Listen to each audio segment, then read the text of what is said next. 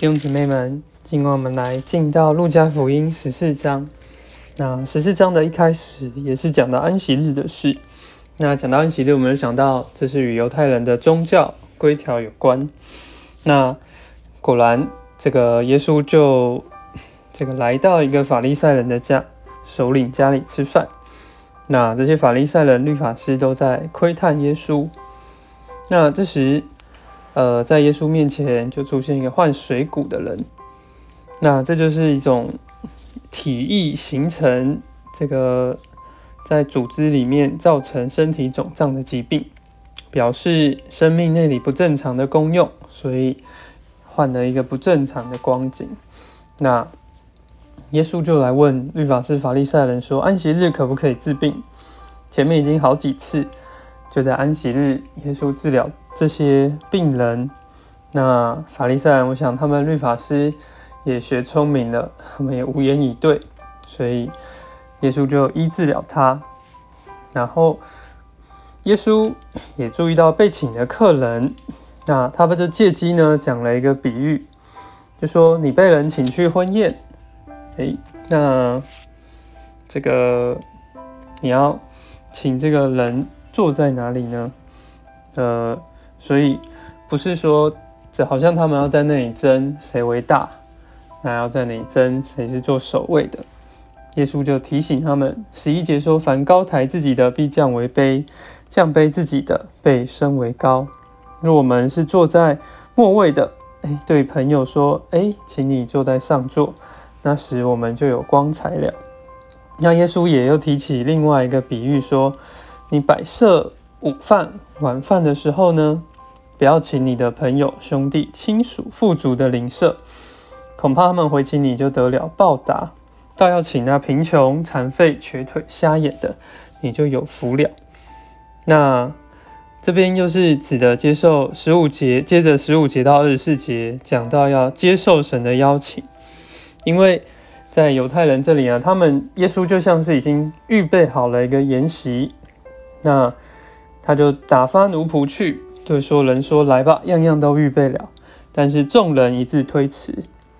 头一个人说我买了一块田地，再有人说我买了五对牛，还有人说我才娶了妻，所以我不能去。这就表示我们在属世的一些因着财富、工作、生活的需要。因着我们的享乐，我们结婚，哎，好像就无法富足的筵席了。所以主就只好说：“ 那你们就去把那个贫穷、残废、瞎眼、瘸腿的都邀到这里来，坐满这个屋子。那先前说请的人，没有一个人能够有份得偿主的筵席。那这边我们就看见，因着犹太人他们的拒绝，所以这样的福音，这样的一个喜年就转向外邦人。”那我们都要学习接受神的邀请，就是接受神的救恩。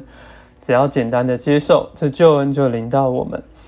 可是，在二十五节开始呢，不只是接受救恩而已，这里还讲到我们要得着赏赐。